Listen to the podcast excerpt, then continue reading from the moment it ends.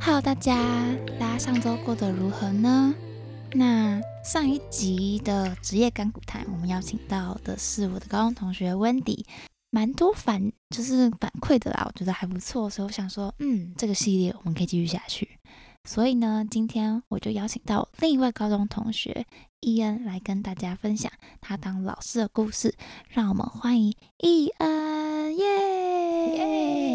Hello，大家好，我是伊恩。没错，他就是我高中的好朋友。那他现在是在国小当国小老师，但其实他原本就是在做这个职业，跟老师不太一样。所以我想说，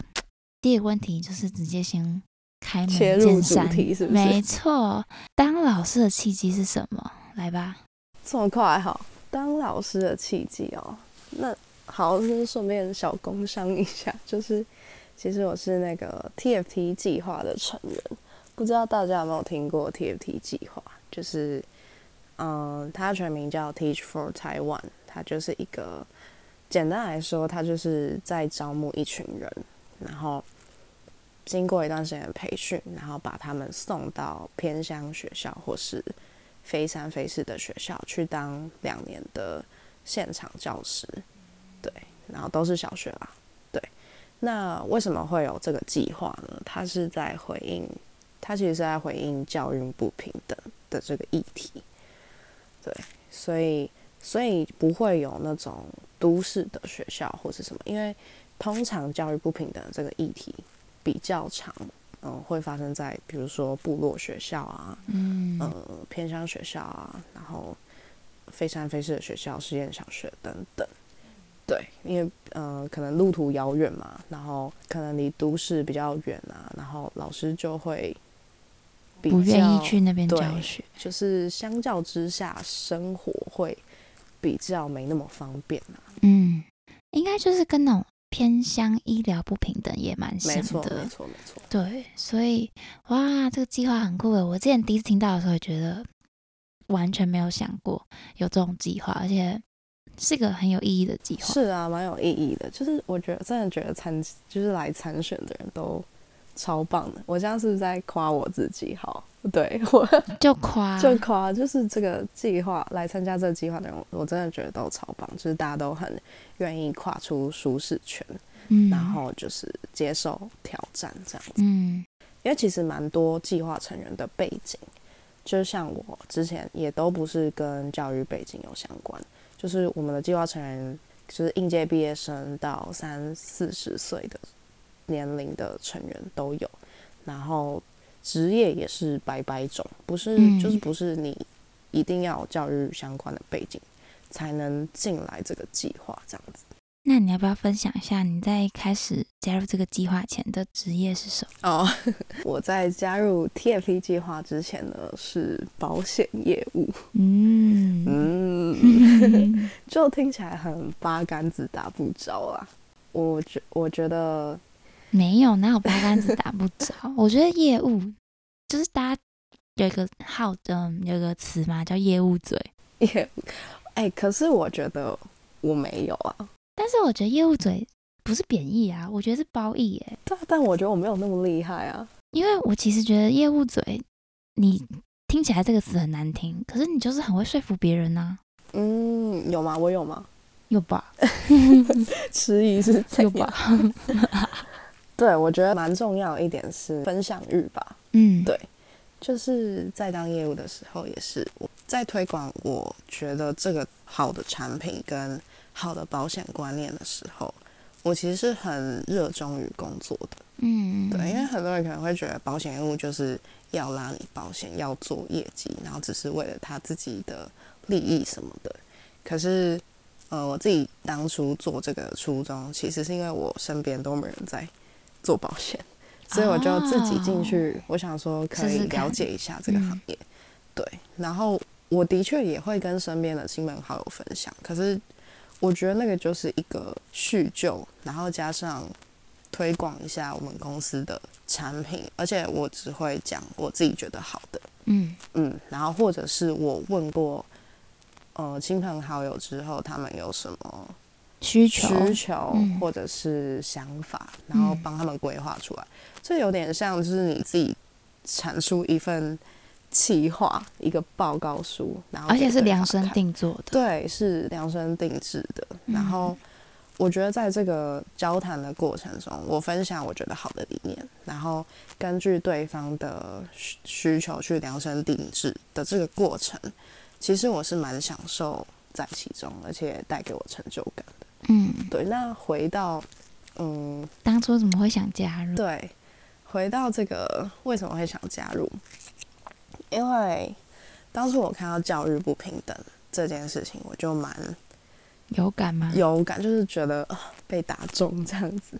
就觉得这几个字怎么可触能？动到我内。没有。可是我会，要是我的话，我可能就没有很深刻，是因为我们都是台北长大的小孩啊，我们没有这种被差别待遇的感觉。我觉得是因为我小时候就在比较人规模比较小的小学时，嗯，生长然后其实升上国中的时候，当然不是没有到那呃没有到那么严重到什么教育不平等，可是你知道那个会有一个落差，就是其他人都是在市区的大学校，嗯，然后我们那个小学校也是一个年级只有一个班，然后一班可能就十几二十个我哎人。不知道哎、你不知道对不对？那你知道我国小几 TMI 个班吗？哈，我国小超多个班呢，国我知小道你十是几个大学欸。校，你就是那个大学校啊。对啊，对无法反驳然。后你这时候那不会有教育不平等的问题啊，比较少，可是嗯，就会感觉到有一个呃微小微的隔落差阂感，对嗯小隔阂。嗯然后再来到大学，因为我是去，我不是在台北市念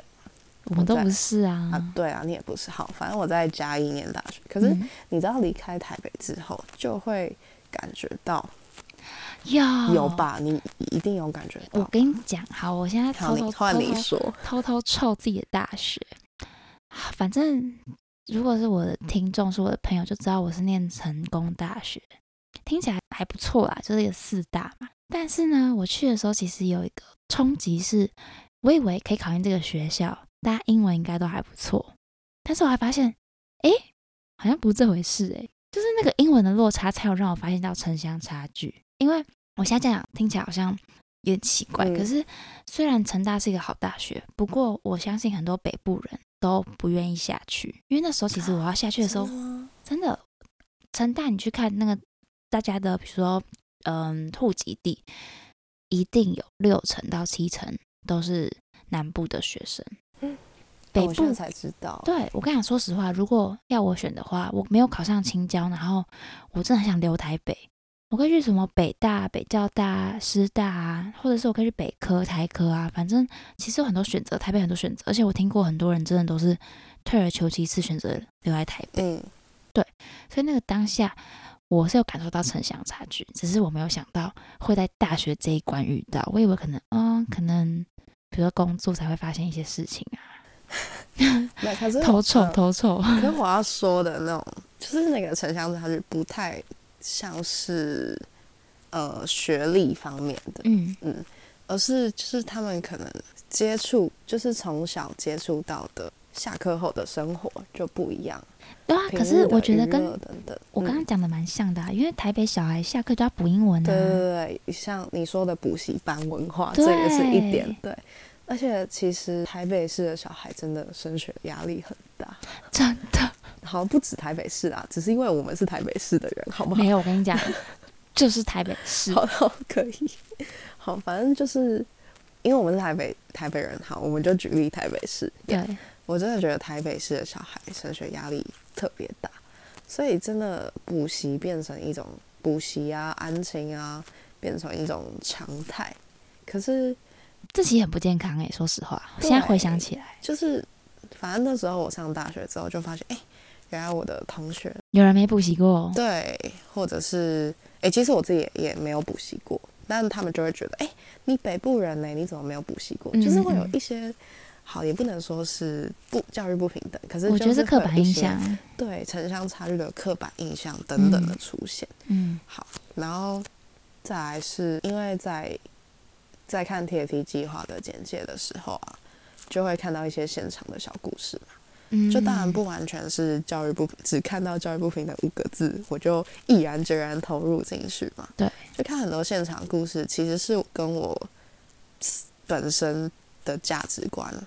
在意的事情蛮符合。嗯，就比如说，我会觉得平等的、客观的看待事物是很重要的。嗯，可是今天，我我们在举例的是偏乡学校嘛，他们只是因为地理位置比较偏而已对，就甚至就只是这个因素，你其实政府拨给偏乡学校，就是每个学校的嗯资源都非常的多。像我们学校也是都是电子白板，然后甚嗯至每个学生都有平板可以使用。嗯，对，那其实真正真正的差别，就可能就是差在师资嗯，对，我就觉得他们就是没有做错什么事啊，就是他对们也是一所啊优秀的学校，然后那里的小孩也是优秀的小孩，可是为什么就只是因为就只因为这个学校不是坐落在台北市，嗯，不是坐落在呃市区，嗯，它就是台湾就这么这么小了，然后还还有分这些偏乡，就是 虽然我每次回家的时候，我还是会觉得非常远，没错啦，可是就是说真的，相对之下已经没有到很远了，应该说差异不是想象中的这么大，是对，就是所谓的偏，你如果真的要跟国外比的话，你其实就是此偏非彼偏，对啦， 对，好，但反正我觉得这一点就是蛮打中，因为我就觉得只是因为地理位置的关系，他们的落差就要被这样子的放大，嗯，对很可惜啊，就很可惜。而且我也觉得这不应该是一种劣势，因为我对从小就觉得下课就要去补习的人很可怜怎么办？这是我哎、哦，好可怜。 对啊，好可怜哦，我以前补到十二点呢、对晚上但是十二点， 可是你看，我们一个从小没补习的人，跟一个从小补习的人，我们还是可以成为好朋友没错，就真表的示就是没有差异啊，没有什么人生没有什么绝对嘛，然后嗯，你拼命努力念书啊、补习，然后让你的成绩好看。可是如果你就这样一路到高中，然后你还是不知道你这样子的好成绩之后要干嘛，那你就是我觉得你没有时间去探索你想要什么，你都把时间拿去补习了。对，对，我觉得依我就是身为狂读书派的那一派，我自己回头回来看，就是我可能从 maybe 国小开始，我就是狂读书派了，嗯，一路到高中好了，对我来讲，可能高中是最后一个坎，因为高中考大学，这是我算是我觉得最后一个坎嘛。嗯嗯这过程中，其实到大学之后，我最强烈感受到的事情是，哦，我努力到这个结果，然后呢？然后呢？对不对我，我一直重新回来问我自己，然后呢？所以我其实，呃，之前有跟大家分享过，就是我研究所有去交换，那就算是在寻找我的然后呢之旅。嗯那我觉得现在是找到了，就是我的确有比较知道我自己想要什么，但是我不觉得人生应该是在这个阶段才找到这件事情。嗯，国小我觉得是一个很好的启蒙时间，所对，以对，你可以在那个时候就发现，哦，我就是好喜欢城市语言，或是哦，我就是好喜欢画画，对，那就是这时候就开始走上正确的道路，反而你的人生会轻松很多、哎，对，所以我要说的是，其实我那时候就觉得，呃包含这一题在 TFT 的面试，其实他们有问我，就是你为什么想加入啊？那你嗯到底嗯、呃看到教育不平等这个，你脑中浮现的想法是什么？嗯那我那时候就说，其实我不觉得，就是在偏乡或者是呃，在一个环境没有那么都市的地方，对他们来说是一种劣势。对我反而觉得，就是这没有什么优劣势，但这反而是一个很好的机会。我觉得是优势哎、因为偏乡听起来跟大家有一些地理上的隔阂嘛，所以你很不容易受到外界干扰，你的压力不会像是台北学校的压力这么大，你比更能做自己的感觉。你这么说也是，可是嗯，你要想，因为我们两个是都市长大的小孩，对，就是人都会羡慕自己没有的东啊西，所以我不抱会歉说那是优势，但是我会觉得这是一个机会。因为对你，在一个升学压力没有那么大的地方，然后你有额外的时间去探索你自己，我多觉得方这发是展，对，我觉得这是我很想要去到那里，然后带给他们的机会。嗯，对，所以这就算是契机吧。对我觉得我有这样子的影响力，嗯跟我有这样子的呃想要分享的事情，嗯，想要去带给那些现场的孩子们，所以我就好感人哦，加入了，很然后感人也欸顺利的进，就是真的是过我观展六奖。诶，嗯，那个 TFT 的计划其实申请不容易哦，但是我还是蛮鼓励大家可以去。现正招募中第十一届，欢迎来当我的学弟妹。 嗯，对。我觉得如果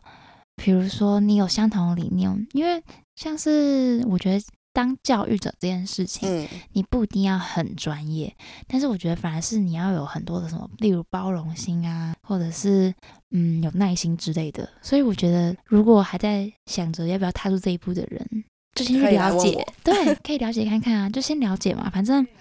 了解又不用钱，你就在这一集下面留言对。 ，Teresa 会转告我。我可没错以，对你，可以，或是如果害羞的话，你们可以留下你的 email。哦，也可以。对，或是好，如果大家想要知道更多的话，欢迎就是 Instagram 或是 Facebook 去搜寻 TFT，都会可以看到更多现场的小故事，嗯，很多是包含我这一届的成员，或是我的下一届的成员，他们已经现正进行中，嗯对，，现正进行中的故事，或者是以前的校友。嗯，他们是怎么改变或是影响他们的学校啊一些体制上，嗯，可能没有到体制上那么夸张，就可能学校内部的一些问题。那这样的影响到放到现在几年后，我相信大家也应该也蛮好奇，就是诶，那两年之后我们离开之后呢？对，大家也可以进去看看那些故事嗯，啊！我现在没有办法回答，因为我还在现场。对，对，但是我的确，我们应该说我们就是 TFT 的呃核心理念，当然也是希望不是只是进去当两年老师就走，就我们不是那种就是变成一种真的教育者啦，带着这个理念，然后你是可以散发出去给更多的人。就希望是发挥我们的影响力，而且是可以就是继续持续的去回应教育不平等的这个议题。嗯包含我们很多学长姐，他们其实，呃，毕业后可能就真的去考正式老师，不是毕业后，就是从 TFT 计划毕业之后，嗯两年结束之后，他们可能去考研究所啊，考正式老师，或是到其他不同的领域，可是大家都一样是为了教育不平等嗯，的这个，呃，议题，然后去奋斗，去努力，就是还是怀着这个信念，然后去做下一份他想要做的事情。对，我觉得是这样，而且我觉得进到 TFT 里面都有一个特质嘛，就是我们还蛮乐于接受挑战的。嗯，对，因为毕竟到偏乡本身就是跨出舒适圈的第一真步。的，对，然后加上其实教育现场，你刚刚说呃要耐心嘛，这对超级重要。嗯然后因为你要先有热忱跟耐心，嗯，你才能去面对、迎接你接下来会遇到所有事情。对，在教育现场，每一天没有稳定可以形容。因为就是一群就是六到十二岁的小孩，你要他怎么稳定而且不包含小孩哦，你还要面对大人，他们的家长？他们的。嗯，对他们小孩的家长是一个，然后校内的同仁又是另一个。嗯对，因为学校，你不是只是跟小孩，你不是只是面对小孩那么简单，他对啊也有同事的，没错，他就是一也个公职司场啦，某一种企对业的它也感是觉职，场国家所以企业，你就是你不可能只每天只面对小孩，你还要再面对同事啊，面对你的主管啊、主任、校长这些，相对的，你就会面临到更多样的挑战。嗯那你刚刚说的专业部分，嗯，确实你不用一开始进去的时候就要非常非常的专业，当然，像我也不是，不然、嗯不然我们这些人 都没有教育背景，我们怎么对可能就是就开始，对啊，我们怎么可能等到我们变得很专业才进去？嗯所以就是，但不是说你不完全不需要专业哦，而是你先有这一份想开始的心，嗯然后在进去的过程中，一步一步去让你自己变得更专业。嗯我还记得那时候我在实习的过程中，然后我的督导吧，啊就是算是我们的嗯辅导老你师的人，对，嗯嗯，他说他们算是资深老师啦，嗯就是来带领我们。嗯他就跟我讲一句话，他就说：“你不用很厉害才开始，对你开始了就很厉害。嗯，就是其嗯实万事起头难，”没错，嗯因为这句话真的影响我非常多，因为我以前有一点点小小的完美主义者，嗯，就是我会想完要都美主义的倾完向。美的准备好对，再我开想始，要就是万事俱备这样，嗯然后再开始。就是我也会想要等到我很厉害我才开始，嗯可是，在现场的时候，其实各种状况一起发生的时候，你没有办法，真的没有办法万事俱备，嗯你只能就是先开始处理，然后再对慢慢，你一步一步调整自己。学生在学习，其实老师也在学习；当然啊啦、学生在学习如何学，老师也在学习如何教。嗯，对我现在是觉得老师这个职业其实挑战性一定比很多工作都还要高。像刚刚讲，你会面对到不同的年龄层嘛，比如说孩子本身，或者是你的同事，或是你的主管。嗯，光这件事情啊，甚至哦，我觉得最恐怖，我以我的想象啦，我觉得最恐怖应该会是家长。 但好，这个先不谈。好，就我会觉得这个职场的环境就已经比其他环境相对来说，对，因为你看像我啊，我是工程师，我就是面对一堆工程师啊，就 这样，对啊，比较同性质，对同类型嗯的会有共同语言的，对，，或者是我们可能在同个领域，所以我们都彼此知道对方在干嘛，嗯，不会有一种完全不了解、很陌生的感觉。但是就连你换个班级，你都是在重新接触一些一些新的小孩，对啊，像我其实因为偏乡比较呃缺乏师资嘛，所以嗯其实你你就是要什么都要会。像我上学期跟这学期教的科目就不一样，嗯所以我的学生也换也有换了一些这样子。嗯对，然后现在是科任，就不只是面对学生啦，当然你在准备你要教的东西，在备课的时候，你也会需要就是面临这样子的挑战，比如说换科目啊，嗯然后是可能突然有需要你代课啊、代导什么嗯的，嗯，对，就是随时会有状况发嗯生。灵机应变的能力要不错，哦没，错，你没有办法，就是如果你是那种很需要照着规则走照的着人，对你嗯必须要先排好 schedule 什么的。那呃，这的确会是一个比较大的挑战，嗯。因为现场状况真的是层出不穷。哎、那我好像也可以耶，我也是喜欢变动的其实这我种觉得变动法。嗯，我觉得没有什么不可以，没有什么嗯人不可以，但除嗯非说你真的价值观 真的是已经背道而驰，呃， 就是价值观比较应该说这个它的价值观跟你们这个培训计划比较不相同的话，那就不用勉勉强自己加入啦。我觉得没有谁不能够当老师哎、但是就是如果你今天真的很讨厌小孩，哎、 那就是我哎、完蛋哎、但是虽说讨厌小不是孩，没有没有，你你要听，你先听我讲，嗯你我的讨厌小孩不是指那种你听到小孩尖叫会受不了的，不是不是不是那种，是你你单纯就是你讨厌小孩，有些人是有条件的嘛，嗯但有些人是真的无条件的讨厌小孩，他只要看到是小孩这种，就想逃走，对他他不对对他就是发自内心的抗拒，嗯但是对啊，当然就不太适合嘛。嗯然后再来是可能，呃，在价值观方面，如果你你你可以先看过一遍现在的课纲啊，或者现在的课本什么的。当然不是说你的价值观跟课本不同，你就不能教，只是就有些人他价值观就是偏差，他的偏差就是就在现场，即使是现在在现场老师，我们有时都还是会发现，哎、其实他有一些特质不太适合当老师。其实我觉得当老师需要的特质比想象中多，也比想象中少。哦，怎么说？我想听你的想法。因为其实我觉得很多事情，你够有热情，你好像就可以继续，但同时热情真的是会被消磨到殆尽。 对，对，所以其实我觉得啊，如果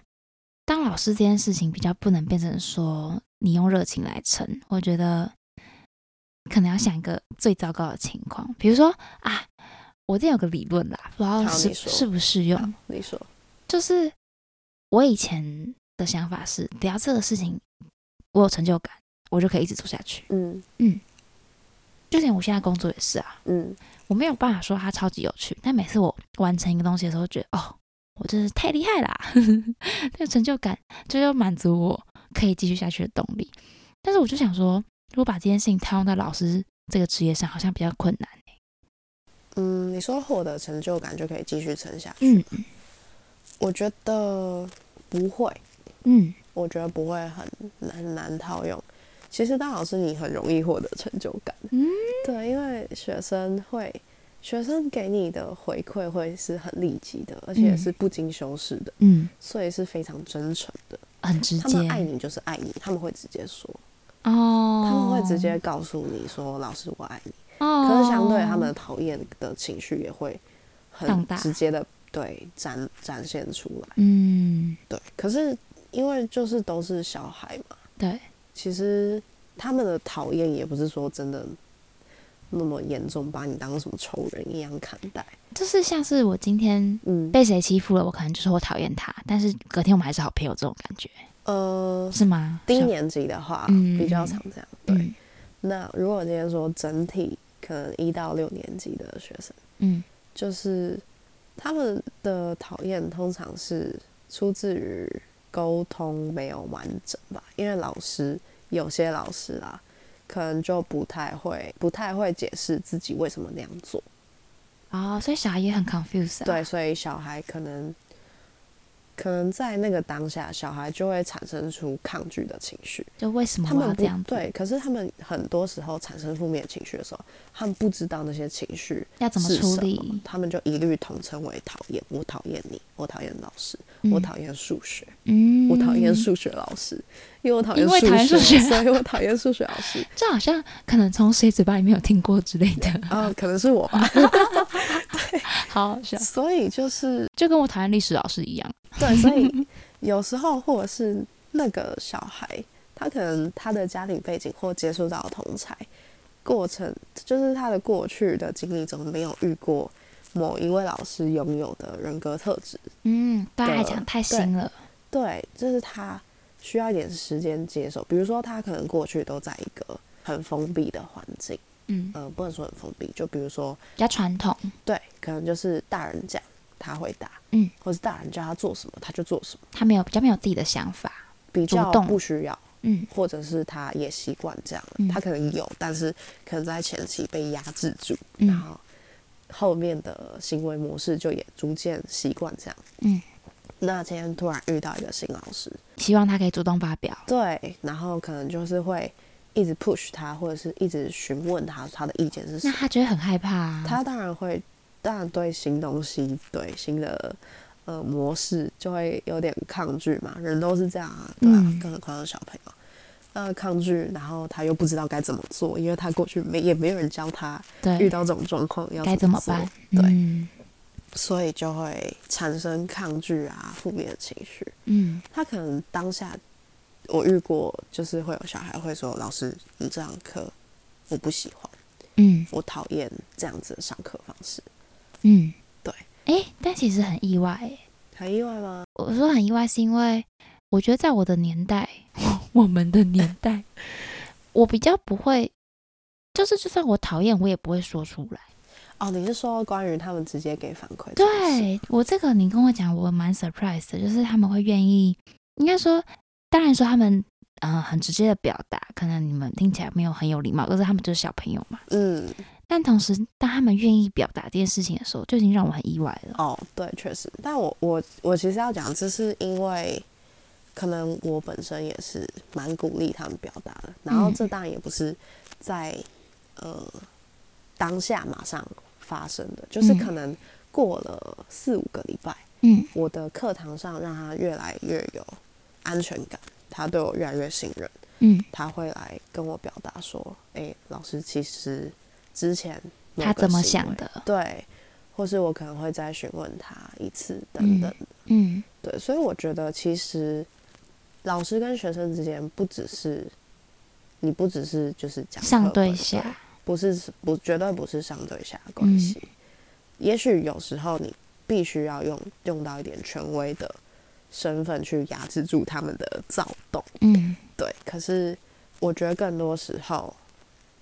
我个人会更倾向于好好沟通的方式，把他们嗯放在一个跟平我等平等的位置。然后嗯，比如说像比较呃比较小的小孩，我就会蹲下来跟他就是眼平睛视是平视嗯的这个高度跟他嗯讲话，嗯让他知道。就是我现在没有要骂你，我嗯没有要用就是上对下的身高压制你，嗯我是要就是跟好你好跟你平讲话对我是眼睛跟你平视，然后好好跟你讲刚刚发生的状况，或嗯是鼓励你可以把你的想法讲出来，这样。嗯，其实这点啊，我第一次就是在师生平等这件事情，我第一个想到的事情是在韩国，因为他们嗯、呃有分敬语跟评语嘛，就是嗯嗯他们就有规定，老师跟学生互相是要讲敬语的，不是说哦学生对老师讲敬语，嗯，老可是师老不用师，对学生也会讲敬语，没有也要，不也是要不讲哦是也不是这是一个规定。算是，所以你不会说哦老师就很随便，嗯嗯，所以这点我就觉得啊很不就错、是欸，老师不是一个很呃绝对的上位者的权威角色，就是礼貌是互相的感觉对啦，，啊不会对说对是对哦，老学生就应该要对老师有礼貌，那老师想做什么都可以，这就不太对了。嗯不对啊，这样嗯，这样不太行。好啦。今天聊了非常多关于教育啊，还有偏乡的教育问题，反正就是就是各种现在教育的现况。那很感谢今天我的好朋友伊恩来跟大家分享， 真的也许会一有第讲二集。下啊来，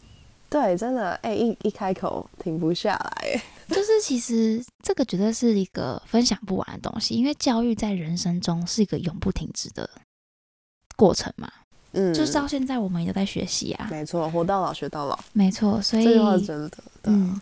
所以我觉得今天的分享，希望大家可以喜欢。然后刚刚还有提到的工商，就是刚刚的那个 TFT，对，如果有兴趣的人 TFT 可以直接去，比如说他们的粉砖做询问，搜或是去寻看， TFD，没错在，IG 也有就会找到他们的资讯啦。第十一届县政招募中，有突兴趣然的这几人。遍工伤 了，有 没有？没错，有兴趣的人就可以去参考，有任何问题欢迎留言，对，留言，然后可以让我或是 Teresa 知道。没错，嗯，那我们就下礼拜见啦，拜拜，拜拜。